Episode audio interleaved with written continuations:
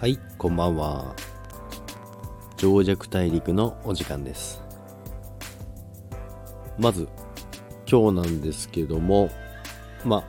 リップルについても言いたいんですけど、その前に、ビットコインですね。えー、200万超えてます。で、いやいや、超えてないでしょっていう方がいるかもしれませんけども、現物価格は今194万8000円なんですよね。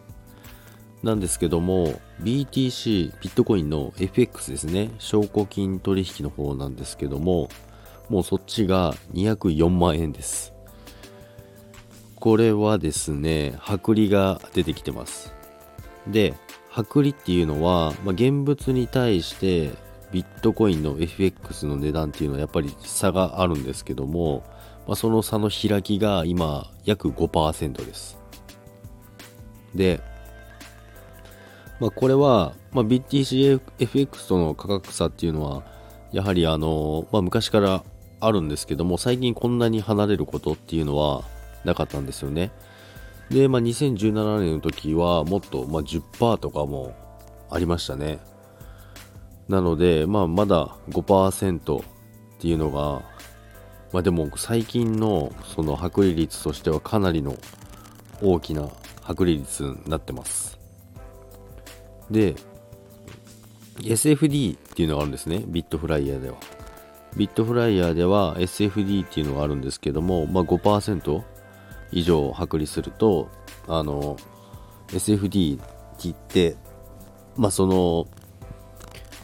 剥離してる方向に買いを入れる場合は、まあ、ペナルティって言ったらおかしいですけど、比率が違うんですよね。で、例えば 5%, 5の剥離率にを超えたとすると、ショートに入れる人のの時の比率が全然変わってしまうんですよね。で、まあ、今まだ5%いってないんで、あの SFD っていうのは発生してないんですけど、まあ、SFD 最近発生してなかったんですよね。で、まず5%以上から10%未な未満の場合は約定金額の0.25%です。で、10%以上から15%未満は約定金額の0.5%です。ですので、これもし5%超えてくると、あの、例えば5%以上、プラスの場合ですね。プラスの場合ですと、えーそのままロングを入れると、約定金額の0.25%をマイナス分からスタートするってことです。で、逆もしかりで、逆は、まあ、FX やる場合ですよ。やる場合ですけども、例えばじゃあショートの場合、0.5、0.5じゃないや、5%以上の剥離が起きてる場合は、ショート入れた場合は、約定金額の0.25%のプラスからスタートできます。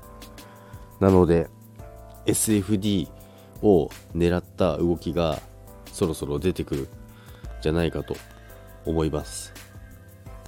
ですので、これからちょっともっと動きが激しくなってくるんじゃないかなと思います。まあでもビットコイン、まあ、200万 FX 超えたのは嬉しいことですね。これですので、えーまあ久々に SFD っていうのが発生してますけども、まあやってない人は多分残っちゃって話なんですけども、まあ、これからやろうとしてる方で最近始めた方とかでもレバレッジの取引をしようとしてる方はこの辺ちょっと注意しなきゃいけないのでその辺を注意しながらやっていけばいいかなと思いますけどもまあ SFD は最近もうここ最近ずっと発生なんて全然してなかったのでこの2017年のバブルの時にはもうしょっちゅうだったんですけどね5%なんてもんじゃなかったんですよね。薄利30万とか多分あったんじゃないですかね。現物価格に対して。それぐらいあったんでまあそれに比べたら全然なんですけどもいよいよまあ FX の方もやってる私にとってはいやボラリティがまあボラリボラティリティですね。値幅ですねあの動きまあどこ、ね、値段の幅ですね。1万円動いたりとか、まあ、5万円幅動いたりとかっていうのをボラティリティって言うんですけども、それの拡大、まあ、起きてるんで、まあ、危険なんですけど、私はちょっと燃えてしまうんですよね。ですので、まあ、そういう点を注意しながらやっていけばいいのかなと思います。ということでですね、まあ、とりあえず今日はですね、あの、まず、まあ、BTCFX の方はもう200万円超えてますよということをお伝えしたかったので、えー、今日はこれで終わりにしたいと思います。それでは聞いていただきありがとうございました。それでは皆さん、また明日。さよなら。